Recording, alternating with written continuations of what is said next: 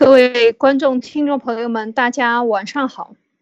嗯，现今天是二零二一年的五月十八号，啊，又如实到了这个灭共杂谈的时间，继续由马蒂娜和艾丽为大家带来今天的分享。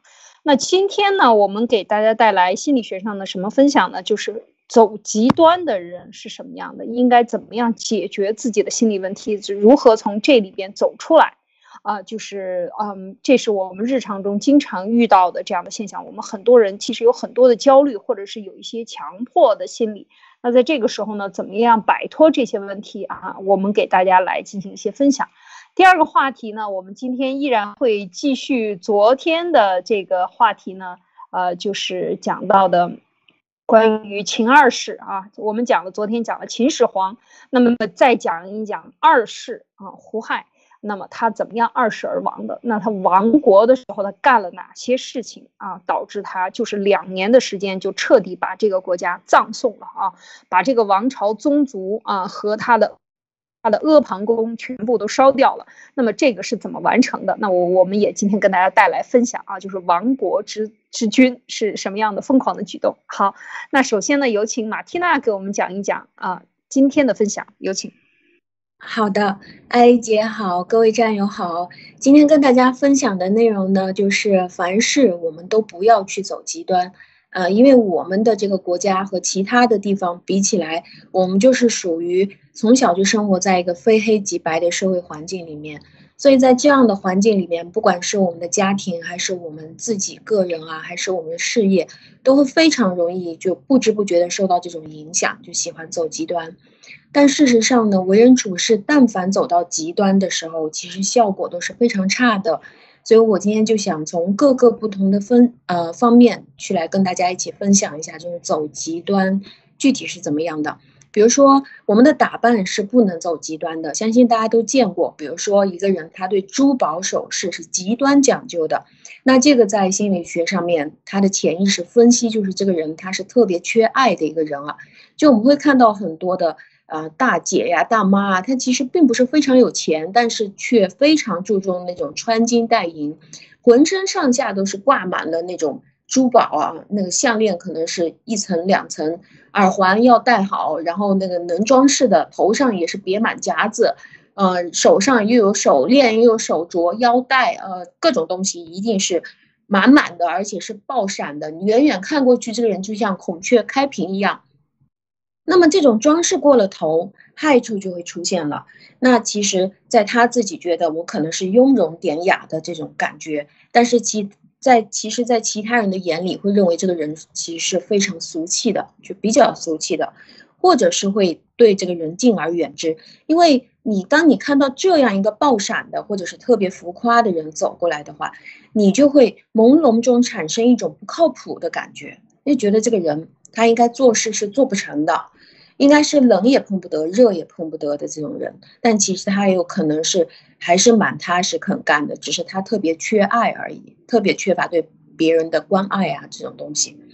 那我们那就有人说，那我那我就干脆不注重穿着了，那打扮能不能破破烂烂呢？我们走到另外一个极端去看，这个也会出现很大的弊端，那就是说你很可能，如果你穿的太破破烂烂，被别人瞧不起，就太随便了。那有人说我其实特长是在于我的内在美啊，外面我其实穿什么无所谓啊，随便穿个 T 恤洗不洗都可以啊。但是很抱歉的是，人类就是这种样子，我们往往都是一定要用肉眼去判判断的时候，已经决定了对这个人的印象是怎么样的。所以大多数情况下，这种内在美还来不及被别人欣赏，或者是来不及去给别人展示的时候，别人就已经不耐烦的受不了你了。所以你再有一些什么东西，你要去颠覆它或者反转它的概念啊，用你内在美来来惊吓到他，其实他不给你这个机会的，所以没有耐心品味你的内在美。那其实说话也是这样，我们在日常生活中会遇到很多的人，他如果是说话太唠叨了，那么就会容易让你觉得这个人也是同样的不靠谱，就是哎，感觉你这个人有点大嘴巴，是不是做事情不稳重？那。我们也往往会觉得这种大嘴巴的人，我们跟他说话，我们就要小心一点，我怕他什么事情都要往外面说出去，就是像个大喇叭一样。那有人说，那我就少说话啊，我就沉默寡言啊。那么，如果是你说话太少，或者是你干脆就不怎么说话的话，总体其他人对你的印象就觉得这个人很木，或者很呆，或者这个人没本事，他根本什么都不知道。或者呢，如果你真的很有能力的话，别人觉得你这个人很清高，你有什么好好拽的？为什么瞧不起我们？就觉得对这个人还是要敬而远之。那么他说：“你有什么需要知道的？你可以问我啊，我知道的东西很多啊。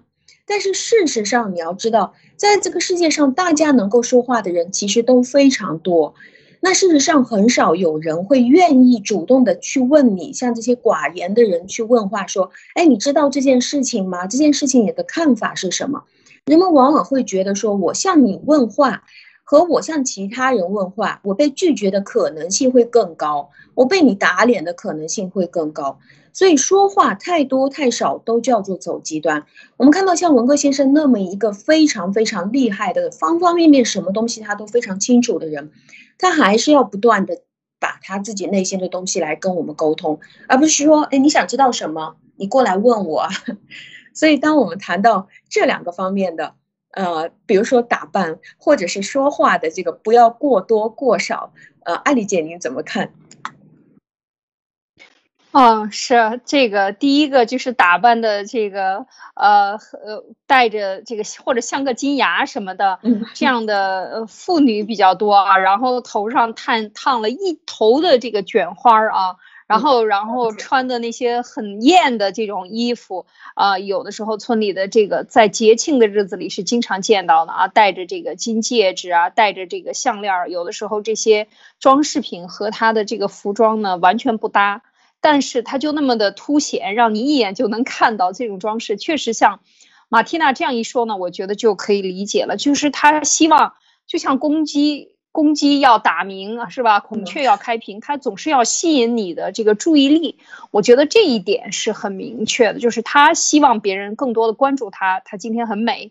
一般我呢，就是很很呃很会赞扬别人，我就会赞扬别人。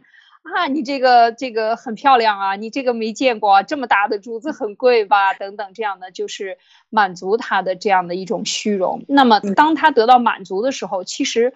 并不是说我们呃认同或者不认同，因为这个世界并不是非黑即白的。就像马蒂娜刚才讲的，其实有的时候呢，他缺少的是别人对他的关注，或者他家里边，你比如说像这种人，有的时候是寡妇，或者他家里的先生生病了啊，就是身体很不好，收入很低，他怕别人看不起他。你我，譬如说像这种，我就特别能理解，他越怕别人看不起他的时候，他越要把所有的家家当都拿出来。呃，戴在脸上，戴在身上，那这个时候你就要去关注他，关心他，你赞扬他，其实也是一种关心。我觉得是这样的啊，就是作为一个旁观者，那当然，呃，像，嗯，其实像这个着装得体，说话得体，我觉得这个是要经过，如果有家庭的训练是最好的，是要经过一段时间的，就是你，呃，去这个要注意这个服装，它是。别人对你的就是得体是最难的，最难做到的，就是你你你就让不温不火，正好是你的，除非你是演员啊，你需要穿的特别的夸张。或者你是需要去做生意，穿的特别的这个高档的服装去什么？平日里生活，我觉得就是就像我我我的这个后来很多年，尤其是工作了以后啊，就是有了家庭以后上班，我基本上就是穿有领长袖的衣服，呃，然后就像制服一样，然后穿一些固定的比较款式的这样的衣服，上下身裙子也好啊，这个都是这种固定的这样的搭配，这样你出去见人，不管你今天会有什么样的人突然间来拜访你。或者你去突然间需要去哪里，你都会比较得体，让别人觉得你是比较干净的。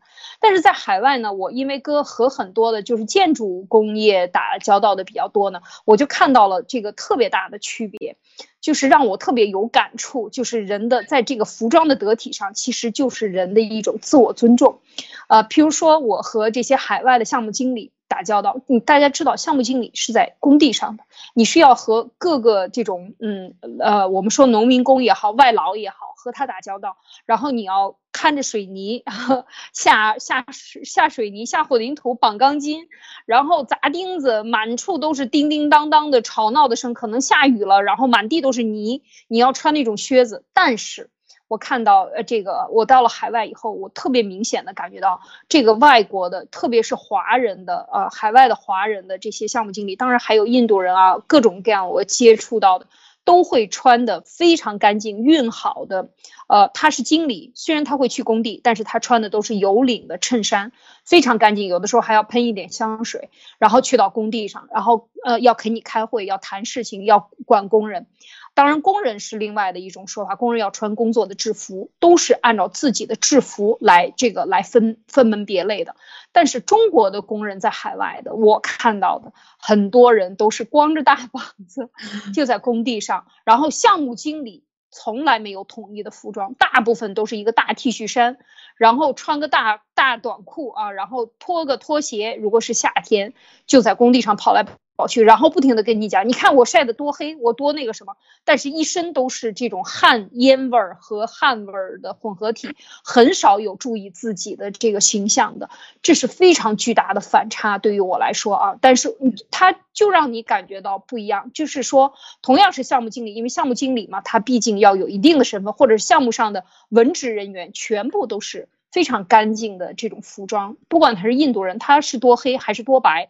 他都是一样的，就这一点，我让我觉得就是中国人，我哪怕不光是中国的这个看工地的项目经理，哪怕是一些来的一些，嗯。呃，我们说商务人员吧，他们也非常的不注重这个，很多都不注重自己的服装。平日里，嗯，只只要不是重要的会议，他们穿西装或者什么，平日里就是全部都是衬衫，出门就是都是没有领子的。我觉得就是真的中国的文化和这个出门的行为的这些做法，特别是专业人士，他们都已经呃怎么说呢？全部呃变得非常没有规矩啊，就是我觉得就在海外就特别不适应。呃，我多分享了一点，马蒂娜。嗯，是的，我非常认同。就是，呃，在我这边的这个国家也是这个样子的。就首先，如果是一个人，他他打扮的特别特别浮夸、特别夸张的话，要么就是贵族，呃，要么就是属于那种比较没有钱的。然后他特别希望别人觉得他很有钱的。那这些人如果是可以给到他一点满足感的话，他可能也可以点填补他生活当中的一点，呃，就是那种失落感了，很难受的感觉。但就希望，如果我们看到我们都愿意的话，也都可以这样做一做。然后这个服装的得体是真的，呃，我非常认同，这是对自己和对方的一种尊重。因为我们知道，在国外很多的国家，特别是西方，他们都是属于工作和生活是分得非常开的。就比我们要分得更开一些，所以他在工作的时候，他必须自己的服装是要符合自己的身份，还有目前的人设。比如说他今天是项目经理，那他今天穿的就要像个项目经理；那或者他是一个民工，他是工作者，那他穿个工作者的衣服，而且一定要把这个衣服烫平。这个就是说明我很尊重我今天的这个工作，或者是尊重我的这个事业、我的单位，还有我的同事。那下班了以后，他就会变成他自己。所以，当你发现在这个大街上、大马路上，你发现这些人，当他变成他自己的时候，他是千变万化，他有各种各样的打扮都可以。那在生活中就更贴近自己的个性啦。啊，那就是说你舒服，还有别人看着也还是相对舒服，这个是需要走个平衡的，不是只是我舒服就行啊，管你怎么看我。很多中国人就是这样的情况了。那就像那个岐山，这呃，那个就就是。他去见别人领导的时候，他不是穿着睡衣吗？这个就是非常典型的什么都不顾的这种这种这种东西。那当我们谈到教育孩子的时候，也是这样的。如果我们在我们在生活当中，我们在中共国非常喜欢做的一件事情，就是觉得我们去批评孩子，这个是对他一定有好处的。就是我去指出你的一些问题，然后希望你可以改过。改完了以后呢，就认为你就会比原来更好了。那这个事情其实你如果是搞过头了，你可能是不知不觉的。你觉得哎，我好像有三个事情都没有说你啊，你做的不错，我就没有说你啊。但是你这个事情的确没做好啊，我就来跟你说。但在孩子的角度他来看，是你整天就只会跟他指出问题，因为他做的好的地方你根本就没说，所以他能听到你说的话就是这个不好，那个不好，都是不好的。那好的东西你略过了嘛？那你以为你知道就行了，但其实他不知道，他没有收到这个东西。所以当搞过头了，这个孩子内在的价值感就会很弱。长大了以后，如果他去当领导，就不知不觉的特别喜欢去找一帮人过来给他拍马屁，用来弥补这种小时候其实里面那些重要的家人是父母给他指责品带来的那受受的伤，这是一种自然而。一种弥补叫做严，知道他不知道其他的领喜欢找这些打拍马屁成人来他他觉得这个事情可能很正常。这人在夫妻里面，在孩子教育里面，有大量的批评和指责。那我们需要其实是错的。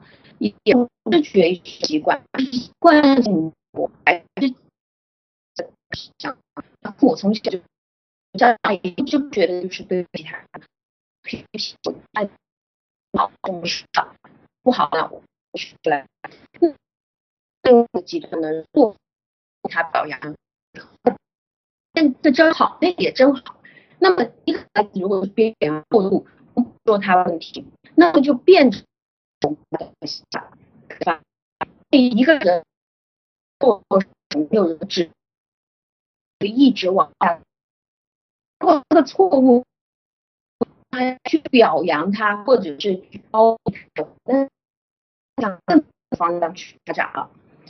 如果说是一个非常好的事情，我和是接下来不再一个非常好的事情，让他。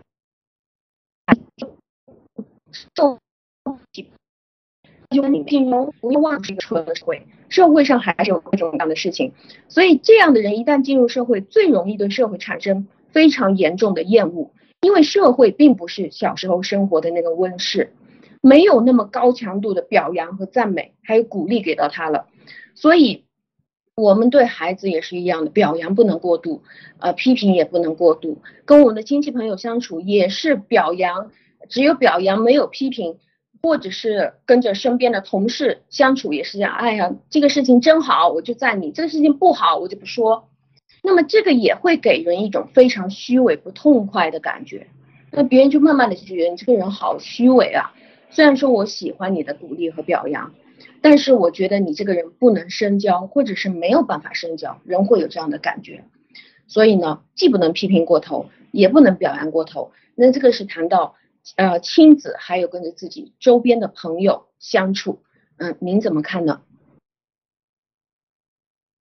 嗯，对，就是嗯，教对家庭的这个教育的，呃，对孩子，我觉得，嗯，就是中国的家长大部分都是批评，这个确实是一个普遍的现象啊，就是他是下意识的，他。他心里在表扬你，但是他嘴上没有说出来。这大部分家长都是这样，能够敢于表扬的，我觉得是非常难的。而且中国人都比较含蓄，不愿意去称赞别人，尤其是家人，他就会想，因为他没有被称赞过，所以他没有这个习惯，或者是说他羞于张口。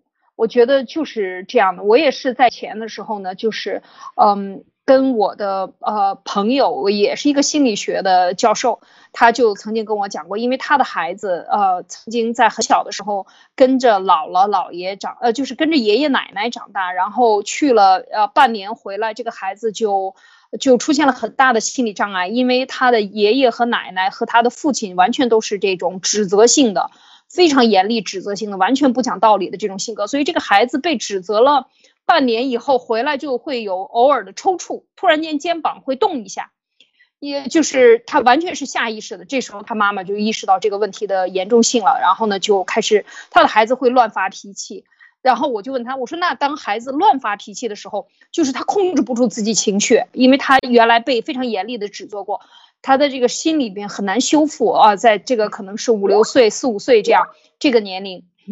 我说那你怎么办？他说他说我唯一的办法就是我把他抱过来，然后我就一直抱着他说妈妈特别的爱你，然后不管你做什么我都接受。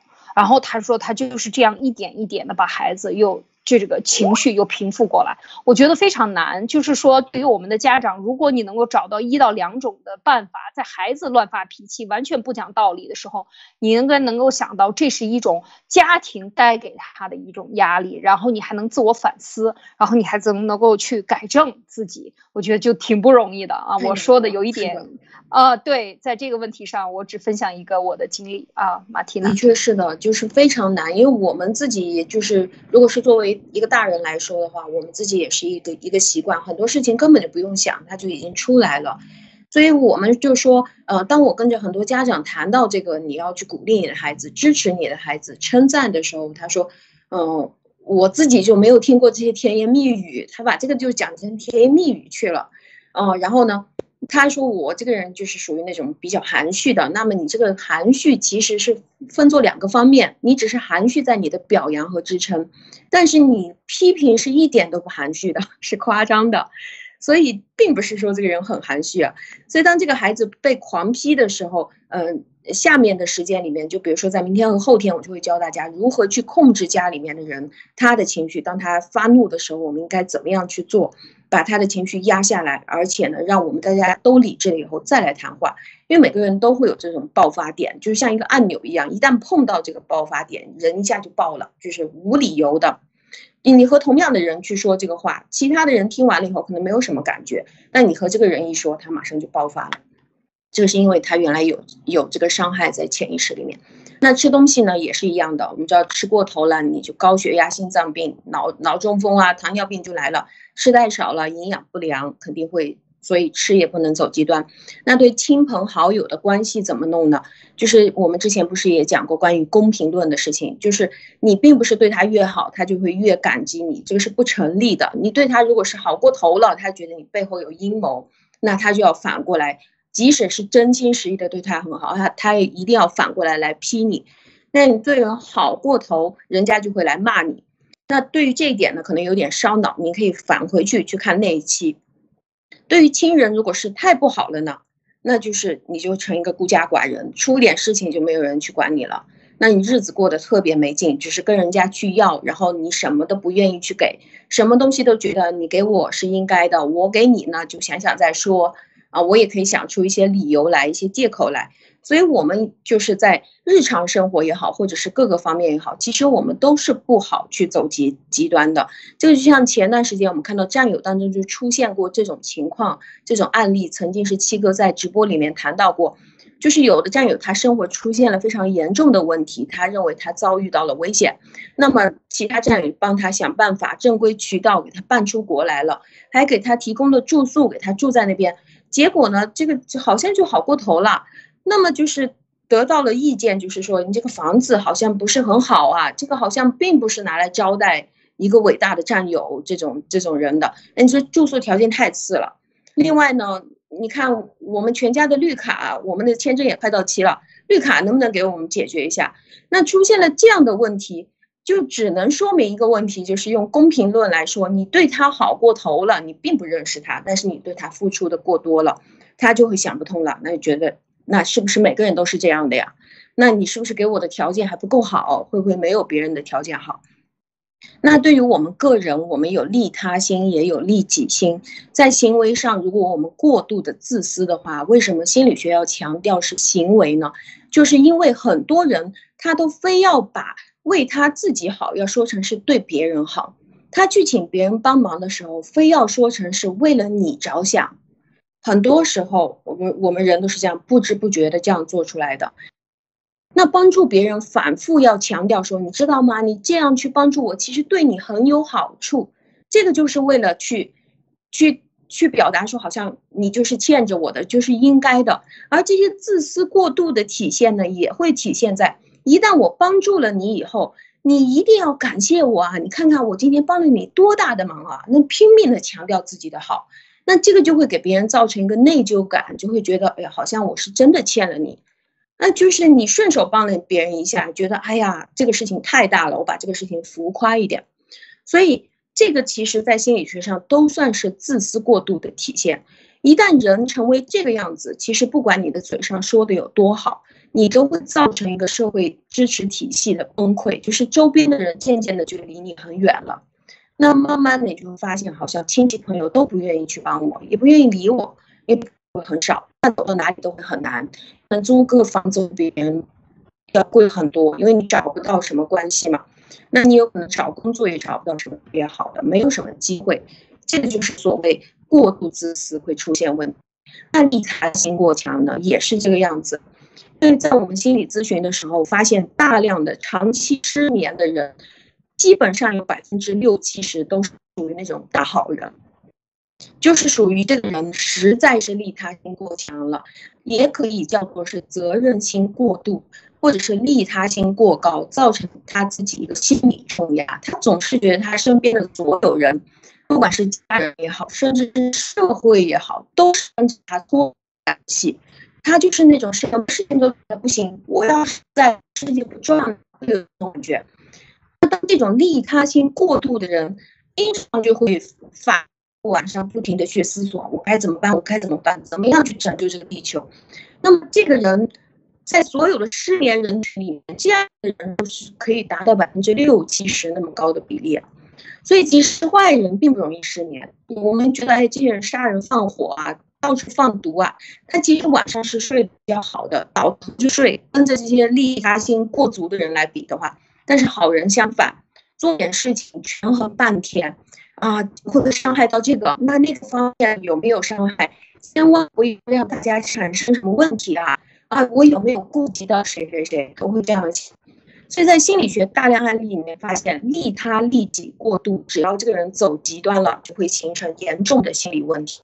同都变成抑郁症、焦虑症，这是没有差别的。只要我们走到极端，那这个问题您您怎么看？嗯，这个很有意思，就是讲到这个失眠的人里边，原来利他心强的人比较容易出问题，那就不能解释。像这个小崔这样的，他就完全是不仅失眠，还抑郁了啊！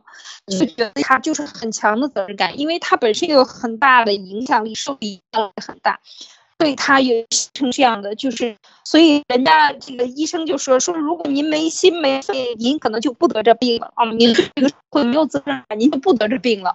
就是说的其实是同样的道理。我觉得大部分人都是为有很强的这个呃责任感的，就是为他人着想的。所以呃，要学会能够把他把你做的这件事情的初心和他的结果要分开。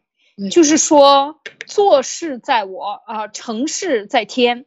我做事，我问心无愧做完了，最后这件事情能不能成，那有很多很多的因素决定的。你要把这个，就是自己和这个社会要分开。我觉得之前呃，这个跟马缇娜学的里这里边就有，我自己也有类似的。我不是夸自己，但是我觉得我自己就有这个睡眠里边的这种呃睡睡眠不实。对对对对，就是有这方面的这个意识啊，所以我呃，马蒂娜说你就没分开，没有把自己和这件社会问题，社会问题有这么多的问题，不是一个人能解决的，但是你付出了你的那一份力就够了，对，结果如何那是真的就不是你能控制的，所以你只要把自己尽到最大的努力，你对得起自己就 OK 了，就可以放。我觉得那一次马蒂娜跟我解释完了，给我做了这个心理治疗。我马上倒头就睡了，好像就一下子就解决了这个这个困惑。我觉得这是确实是呃，可以有类似问题的呃听众朋友，大家可以去按照这个思路去想，可能真能解决你的问题。对，是的，好吗？但是其实这样的人在社会上是非常少的，当然可能在我们爆料革命这样的人是比较多的，比较密集聚集在这边啊，就是特别有社会责任感。其实当我们去看向这个十四亿人也好。或者是十几亿人也好，这个里面能够去思考国家问题、社会问题、对社会有责任感的人是凤毛麟角的。但是我们的爆料革命却聚集了那么多这个样子的人，就是觉得自己生活当中的事情都不是什么事儿，更大的事情是救国家或者什么，所以在这边会有这样责任心过度的问题。所以当我们发现这样的问题是好像我是在救社会的话，我们不如转变一个想法，把它想成是为自己好。就是现在我们怎么想去为自己好呢？现在这段时间明明就是大家都做不了什么事情，而且在我来说啊，就是看啊，好像现在我做不了我自己原来的本职工作，也是做不好，因为有那么严重的一个生化武器战争，第三次世界大战正在进行。那我现在能做什么是对我自己最有好处的呢？就是不要让我自己闲废了。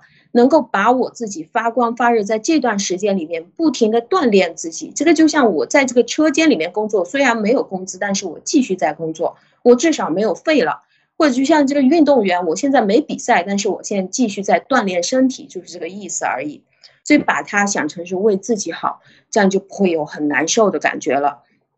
所以心理学大量的案例里面发现，利他利己过度走极端，这个人形成严重心理问题，但是。大家一定要放心的是，大多数心理问题，可以说百分之九十几以上的心理问题，并不是由于这种利他心过度带来的，而是由于自私心过度带来的，也就是利己心过高。不过我们国人总结教训的时候，因为我们都是属于比较表面化，就是喜欢去啊把把事情说的很很高大上啊，很好。那么国人总结教训有一个套路，想来想去，到最后往往得出一个结论，就是。哎呀，都怪我太善良了，我的良心太好了，所以呢，我这个人没够好。你在 你在很多的心理咨询案例里面，你发现鸡毛蒜皮一点事事情啊，哎呀，垃圾倒了没有倒啊，盐放多了放少了，这种事情吵得不可开交，要去离婚了，那你就把他们两个都拨开，你老公老婆单独去跟他们做心理疏导，你会发现他们双。我这个就是因为我太有良心了，我还不是为了他好，两个人都是这么说的。所以到底是不是你良心太好了造成的？这个并不是问题的关键，关键很有可能，当我们要去解决你心理问题的时候，你的问题是你过度自私了，你过度的去给别人要求，而不是给自己要求。所以我们很多的人情况是，我对自己的要求太低，我对别人的要求太高，我对别人的事情跟我没关系，我还要去管。这个就是属于控制欲过度，所以就觉得我去管你，你不听我的啊，那就是我为你好，你不去领情，这个逻辑是讲不通的。所以呢，其实很多人的问题并不是由于这种责任心过度，而是由于自私过度。所以更要要更多的东西是去尊尊重别人。或者是去听从别人到底他怎么怎么怎么样去想的，并不是太快的去表达出来自己的意见，或者是把自己的想法强加于他的身上，逼着他去做，而且一定要说成是为了他好。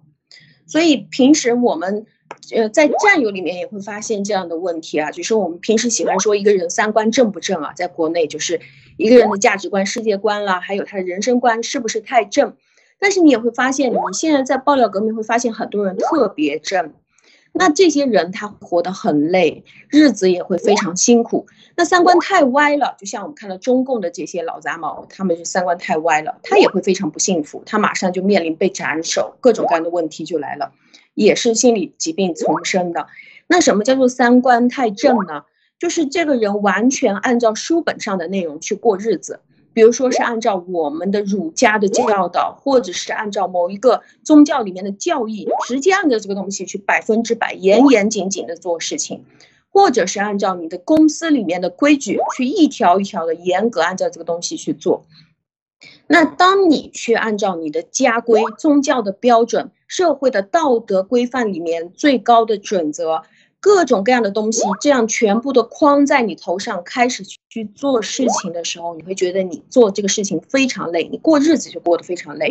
那这类的人也是同样容易出现抑郁症、焦虑症、强迫症，甚至是癌症，因为你每一天这样过的时候，你就觉得我好像活着没意思了。你不是为你自己活着，而是为了这个社会标准去活着。你就是这个社会的一块砖，或者你就是个家庭的一块砖。而这个家庭里面其他人是不是就是这样照着百分之百去做呢？其实不是的，很多时候我们说话说的太好听了，所以什么人会过得比较舒服呢？像这样的人，在其他人的眼睛里面，其实别人会觉得你也是非常虚伪的一个人。那活得比较舒服的，其实，在我们心理咨询里面，我们来看的话，就是三观比较正，但是不是走到极端去，所以三观太正太歪也是就有这样的问题。您怎么看？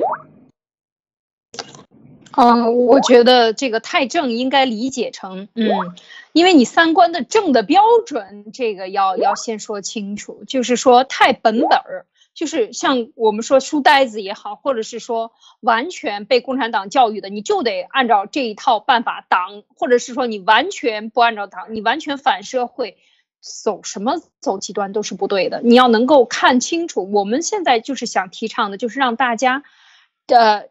在开您的慧眼啊，就是看清楚这个世界的动态，看清楚这个呃，其实生活中像我们今天我我们这两前两天看到我们的推友有发很多焦虑症的，就是孩子是吧？孩子的学习呃，这个有有这么多问题，呃，这个留这么多作业，然后啊，我要不要跟随？我要不要我信不信共产党？但是我又要让孩子长大。我想让孩子健康成长，但是我又没办法满足他去锻炼身体，能够健康成长的环境，我又无法提供给他。学校虽然很讨厌，但是我又必须要遵守学校的规则，就是这些全部都是矛盾矛盾体，因为都被你认为的这个要遵守的规则所限定了。其实我们想教大家的就是跳出一切的规则，你应该。持什么样的心态看待你的人生？你应该持什么样的心态？你觉得你这是你的孩子，你不是为了社会的标准去要求你的孩子，你也不是为了社会的标准、公司的标准而去。活你自己的人生，你只是付出你的时间，获得你的回报，仅此而已。这是一个合同关系，你不要把一切的一切都搬在自己的身上，要把它适当的切割，而且能看清楚这些关系到底是怎么回事。所以我觉得这个三观的太正呢，我我是这样理解，就是真正的世界观、人生观和价值观，你是不是有比较？正确的，或者你能看清楚，在你的生活中你想要什么样的生活？我觉得这个才是正，而这个正和刚才马蒂娜讲的这个太正太歪呢，我觉得是有一点区别的。就是我们真的能够看清楚自己的人生，你想要什么？你现在人家给你的要求是不是能够你能满足的？或者是说他给你的这些约束，社会给你的这些规则，把你的孩子整的已经人不像人了，已经完全是。呃，不能够锻炼身体，快乐的成长啊，生活中没有快乐，那你你的经历，痛苦的经历已经完全复制在你孩子身上，你非常想解脱，但是你又要遵守规则，所谓的这些规则啊，太正的规则，那么你就陷于一个非常强大的矛盾中，就成了一个心病。我们要解决的是你的心病。你怎么样看待他这个问题和你自己的关系？你把自己能够超脱出来，解先解决自己的问题，把自己的问题三观解决正了，真正的正呃看明白，然后你再去解决问题。我觉得可能是是一个正常的顺序。而你就是为了解决问题而解决问题，给我们提很多很多的问题，我们都无法帮你解决，因为首先要解决的是你思想的问题。所以这个里边呢，我就补充这些了。马蒂娜，是的，非常认同。就是，呃，就是我们首先要有一个属于自己的判断。为什么我每天都在探讨关于独立思考的问题？就是很多自然的规律，很多社会的常识。当我们去慢慢的了解它，然后当我们去学一些哲学和心理学的东西，啊，当我们的知识面越来越广的时候，我们开始会产生自己的逻辑推理，自己的判断。那么这个时候，我们就会开始要需要有一些批判性思维，或者是对各个方面，首先去问一问：说，如果我觉得我是一个过度利他，或者是过度遵守规则的人，那么我可能会变成强迫症的情况下，我最好就是先去想一想，我能不能先帮助我自己，能不能问一问我自己是怎么想的。那如果你把这个生活想的过度真善美了，或者是现在你觉得这个。这个这个政权或者是这个环境过度丑恶，这个的确是真实的。但如果你想到的是下一步我们的地方变成了天堂的话，这个其实就是非常痛苦的一件事情。它不可能马上变成天堂，人类也并不是一个天堂。那么你把一个社会制度想得过度真善美了，一个社会制度解决所有的问题，或者是一个办法解决所有的问题，这个也是一些奢求。所以，当我们发现全家人都陷入一个痛苦的时候，比如说孩子也非常痛苦，老婆也非常痛苦，我也非常痛苦，那么我首先要做的事情就是先把我自己拉出来，这个泥泞里面拉出来，先救我自己，然后我慢慢的去开始一个个再去救护他们，而不是说我们全家。我们这个国家怎么样？谁可以给我一句话来把我们一下子就救了？这没有办法做得到。所以我们在生活当中要注意的就是不要去走极端，给自己机会，也给对方留余地。呃，这个就像我在前段时间跟着 Eric 去聊天的时候，我在申请他能不能帮我们做一个那个采访。啊，当时 Eric 我我记得很清楚，就是。呃，Eric 他说：“对不起，我太忙太忙，实在是没有时间去接受你的这个呃采访啊，我不可能去做这个事情。”我说的好，那那你一定要后悔哦，你一定要到时候你后悔了要告诉我啊，我在这边等你啊。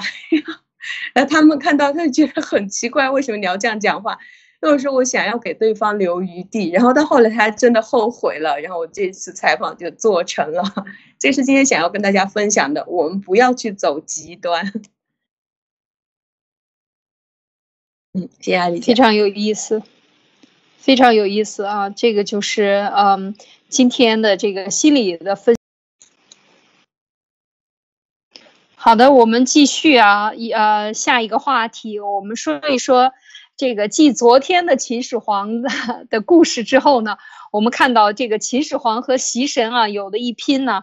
非常的有趣啊，就是呃讲了他的这个临亡国的这个这几个这几些作恶的事情啊，那我们就讲一讲，今天继续讲一讲二世胡亥吧，我们就狗尾续貂，把昨天的这个秦始皇和他今天的这个二世，以及这个所谓的要继任的继任了这个呃胡亥之后的四十六天的这个子婴的没当成三世的三世吧。也给他讲一讲，就是大家看一看完整的看下来，这个整个的秦朝这三十多年呢，就是这么过来的啊。我们就现在开始讲这个二世啊，今天就讲几个这个胡亥干的事情。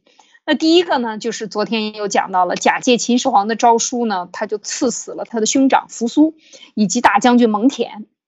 第二呢，他就任命赵高啊为郎中令啊。这个赵高，大家知道，这个这个文贵先生经常讲啊，说这个王岐山就是赵高。那赵高干了些什么呢？我们就讲一讲赵高啊，多讲一点。那第三个呢，就是赵高给他出了个主意，就是模仿秦始皇巡游。你看，你才二十一岁，是吧？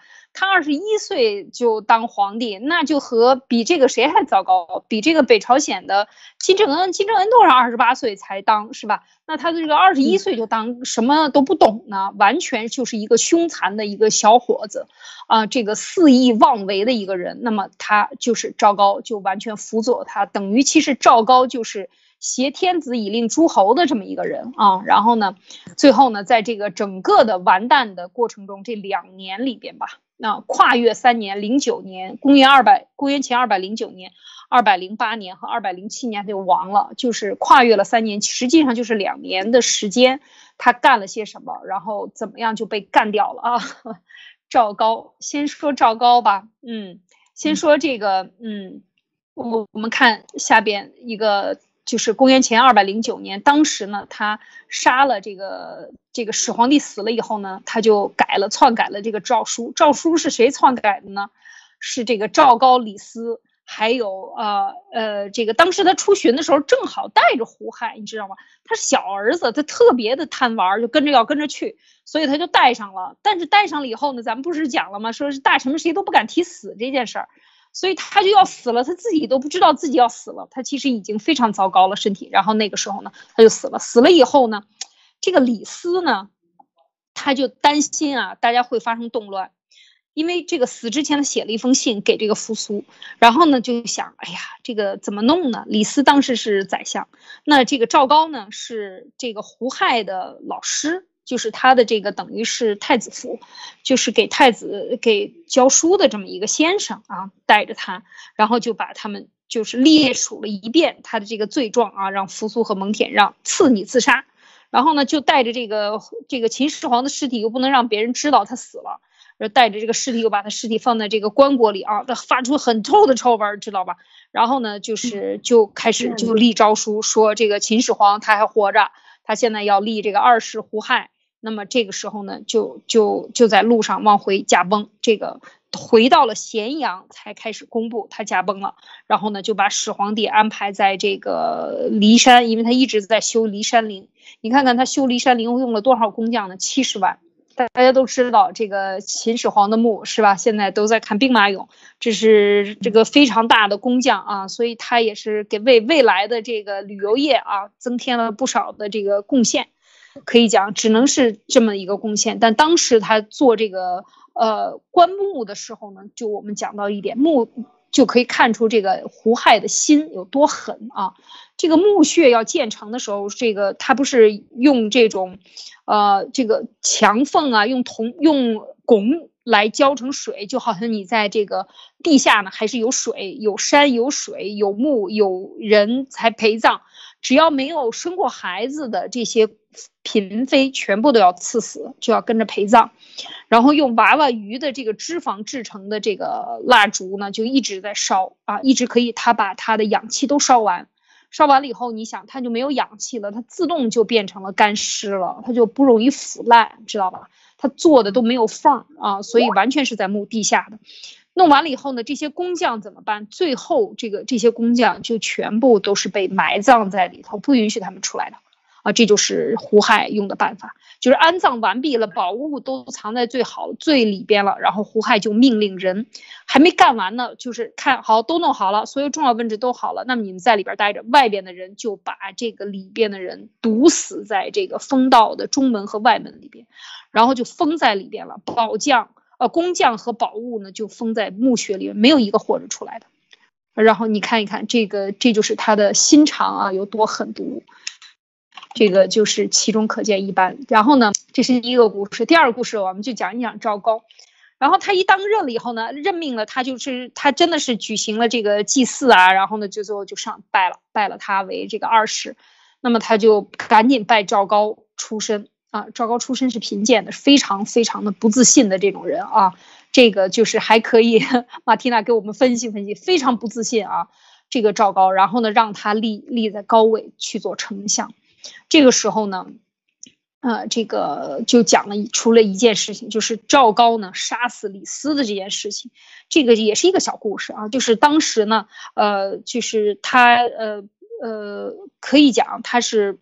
多收了很多的税赋，不断的，因为不断的，他当他这个收一直要收税赋，他的观点就是说，我要修把我的庙修好了，把我的宫殿修好了，把坟墓要修好，这些所有的人都要养活我们皇家，必须得养活我皇家。其实他这就是一个本末倒置，完全不顾民意啊，所以呢，他就是，呃。就是这样的一个一个想法，那么他就一直加税加税啊，他又很年轻，刚刚当位，那很多人都不服他，大臣也不服他，又这么加税，老百姓也讨厌他。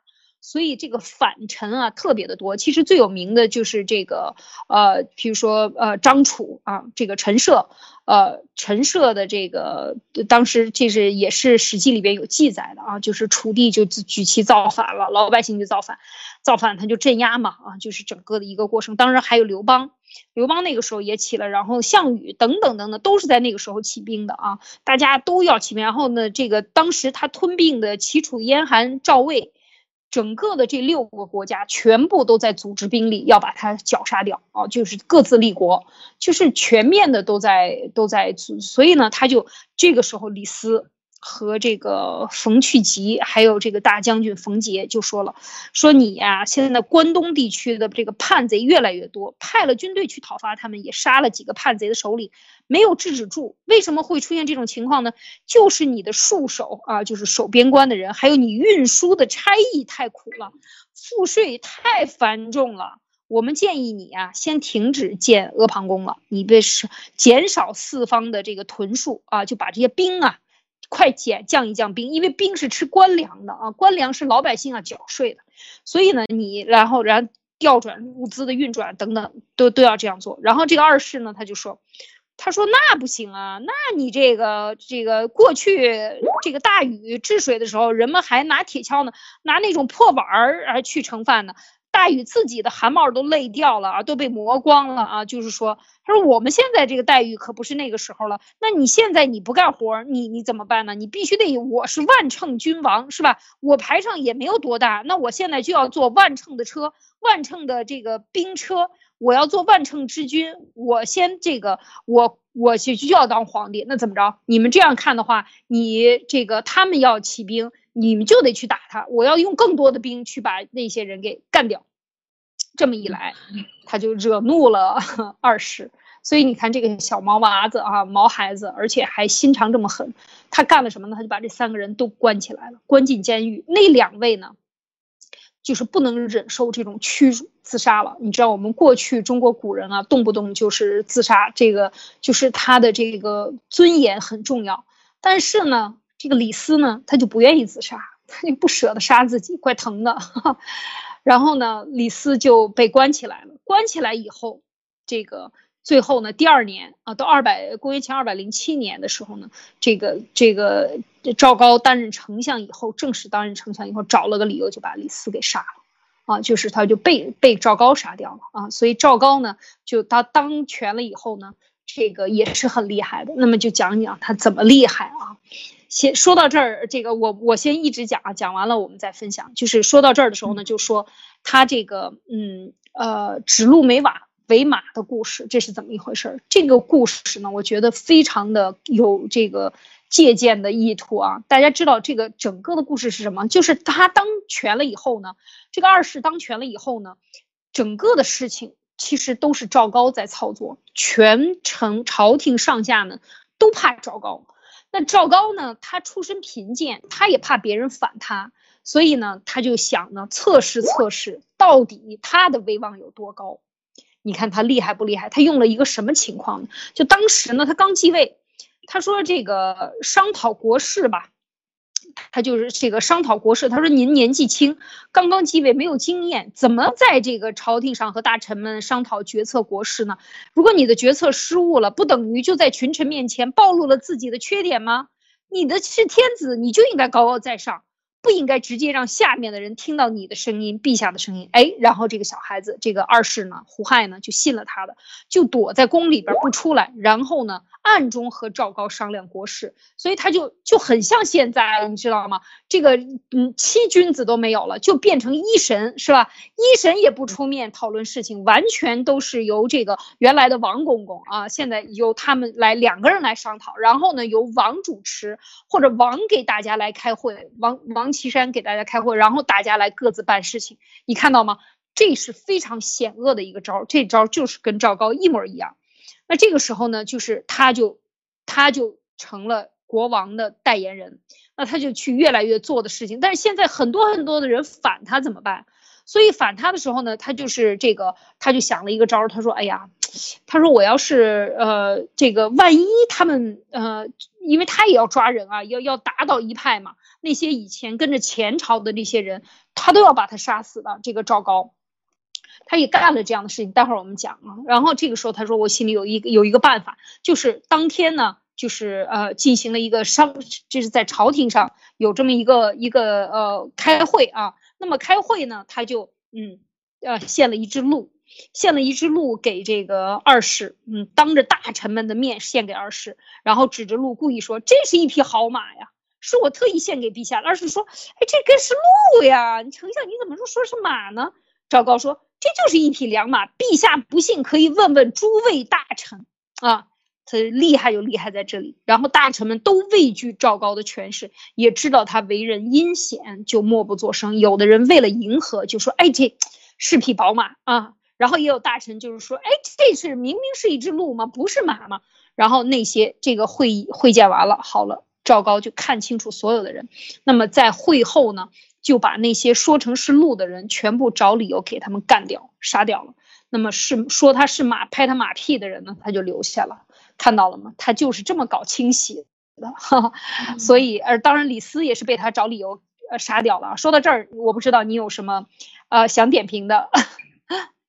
好的，就就从从这个故事一开始啊，就想补充一下，因为秦始皇他本来就是属于那种呃，就昨天在谈到他是一个非常没有安全感的一个人，为什么呢？他对女人和男人都是超级没有安全感，因为从小他的这个妈妈就是属于被人家送给别人的嘛。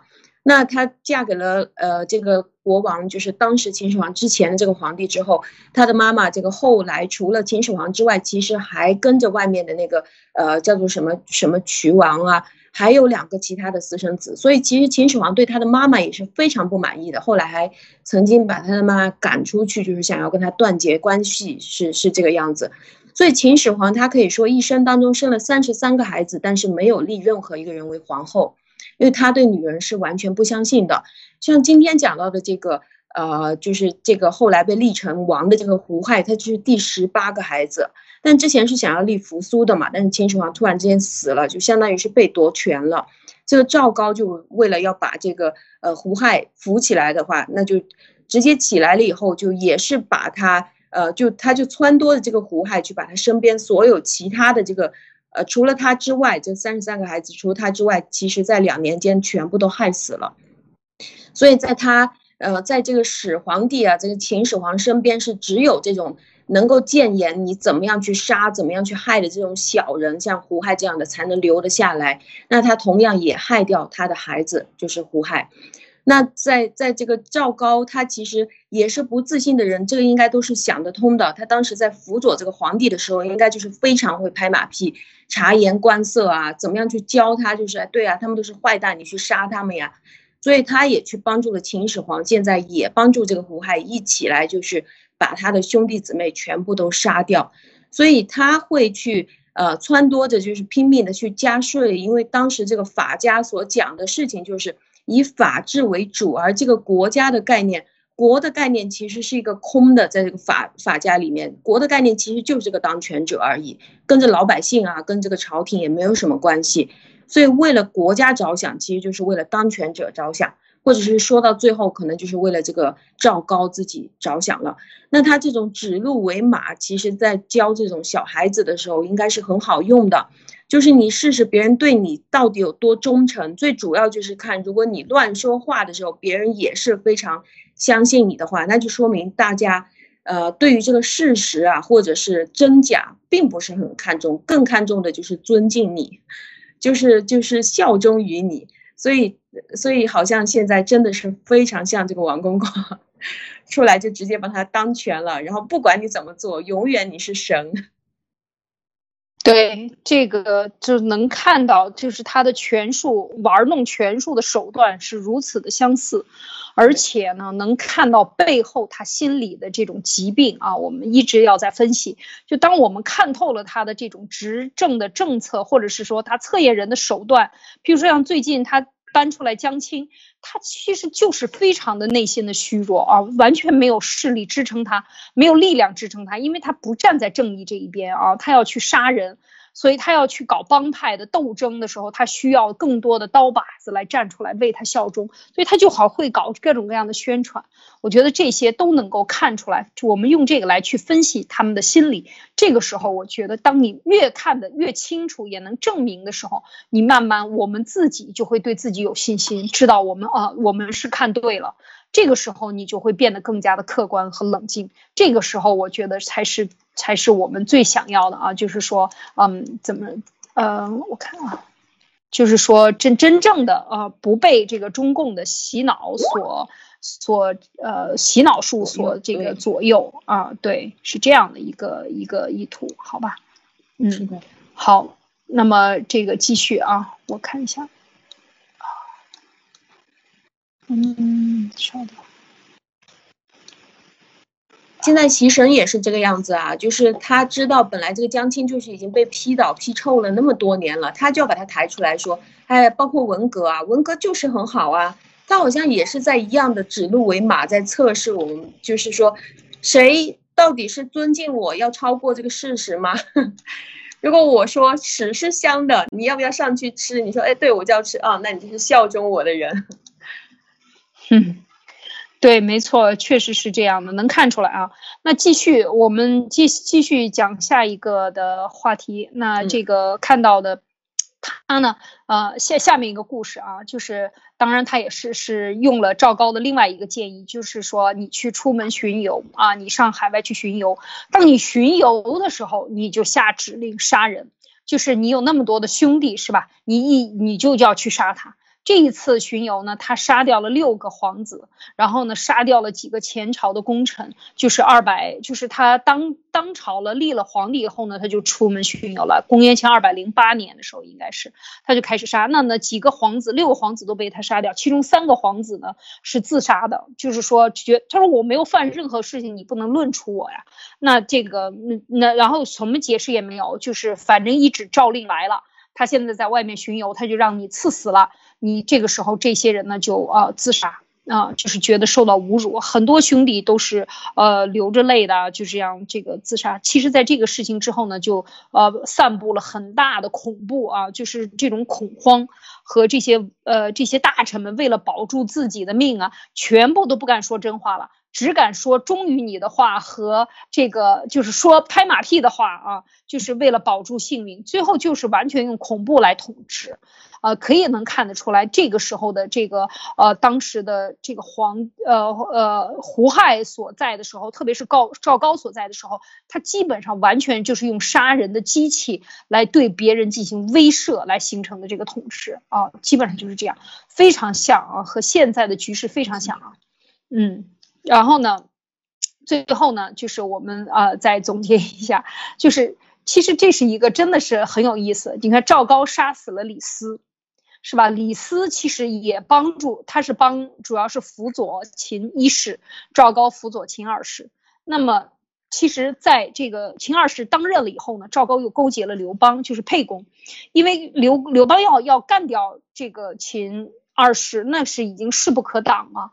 那这个时候赵高要活命，所以他就去勾结，勾结完了以后呢，又怕二世发现，所以呢，他就让自己的女婿呢叫严乐啊，就是呃。这个呃造反啊，这个字写错了，造反进攻，他就逼死二世。造反的时候就一层一层的进攻，因为他是呃赵高的女婿嘛，人家没有拦他，他带着兵呢，一千个兵吧，一千多个官兵就来到宫殿门口，然后呢就把守卫绑起来，然后说你们这些废物怎么能够看守住呢？就把他们绑起来，一个一个的杀，然后呢就就进到后宫里了。进到后宫里了以后呢，就。就要这个抓这个二世，因为呢，赵高这个时候已经想了，他干了这么帮二世干了这么多事情，他现在应该立这个子婴为秦皇，然后呢，立了他以后呢，他可可能可以挟这个子婴呢，再去和刘邦勾结啊，他是这样的想法。那他就是这个秦秦这个严乐呢，他就进了宫以后呢。就来到这个胡亥的面前呢，就就跟他讲了，说我们现在已经要要立子婴了，你呢，你想一想办法，我们攻这个兵一千多个人啊，杀死你可以杀死几遍？你看是我把你杀死，还是你自己杀死自己？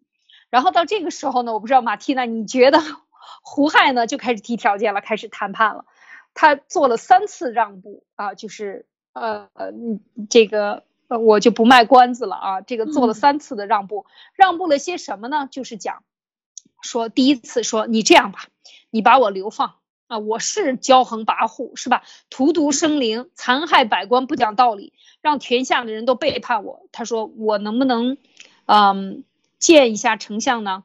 他说，嗯，那个严严乐呢就说肯定不可以见的啊，现在我就是来斩斩你的。那二世就说，那你这样吧，你给我一个郡。啊，让我当个王行不行？这是他第一次让步，那这个严乐没答应他。然后他说：“那这样，我当一个万户侯行不行？”然后严乐说：“那也不行。”然后呢，这个二世到这个时候第三步就跪地央求了，说：“那你就让我做个平民百姓，带着我的妻儿老少过普通人的日子，总行吧？”这个时候，阎乐说：“那也不行，你想当普通人也不行。我接受丞相的命令，就是要代表全天下的黎民百姓来杀你的，啊，然后你你要不然就让我杀，要不然你就自己了断。那么最后呢，这个二世呢，就最后自杀了啊，拔剑自刎，就是就是这样的一个。所以你看，真正他们到死的时候，他那么跋扈，到最后。”他就是做了三次的让步的谈判，最后一次就是当一个黎民百姓，对于他来讲就是奇耻大辱了。但是他都能够这样去谈，所以可想真的是啊，这些行暴的暴君，真的最后也不过如此而已啊。那么最后呢，这个讲到这儿呢，就是说啊，当然他就想立子婴了。那子婴也不是闹着玩的，子婴就是想，嗯，他杀了这个胡亥，他现在弄我，他也对我好不了，他利用完我，他也得把我杀了。所以呢，要去斋宫行行礼，要去斋戒呀，要要要对天斋戒，那他就不去。那子婴就不去，不去一次，不去两次，不去，这要开始了。然后这个斋戒了五天呢。对他说：“这个他都不要去斋斋宫里边去行礼。那这个时候呢，他说一定这个赵高会来见我。那赵高呢，果然最后就来见他。在见他的同时，说你怎么不去呢？这个子婴就不作声，然后呢，就突然间拔出宝剑，一刀就把赵高杀了。就是这样的一个故事。所以你看，这是不是一个恶性的循环？最后呢，子婴呢？”也没有当几天，四十六天的秦王也没有行大礼。然后这个时候，沛公就是刘邦呢，就已经攻进了秦。最后过了一个月以后，攻进了秦，打败了秦军啊，投降了。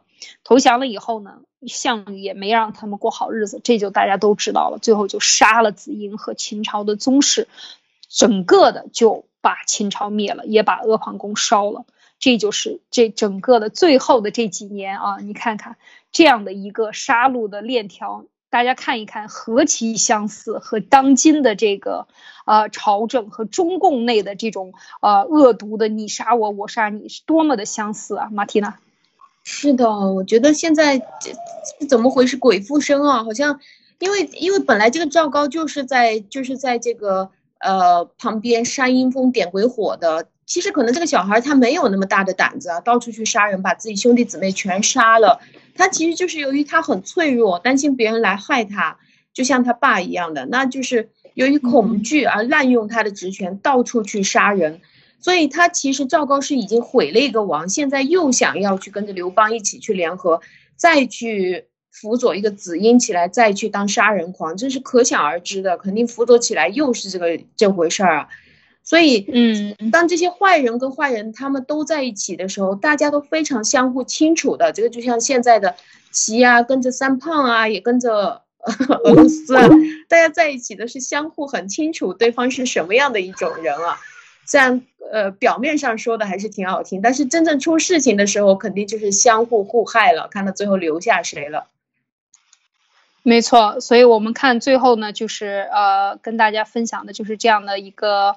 啊，内容就是希望大家能看到真正的这个古代君王统治的内核呢，一定要看到它就是民心、民意和民想。那么这个如果古代如此，现在也是如此啊。如果不遵守这个，然后最后就是滑稽的收场。好，今天我们就讲到这里啊，我们呃下一次再明天再跟大家继续分享，好吗？谢谢大家的这个收听收看，明天再见。再见。哎，我先下了啊，快去快去。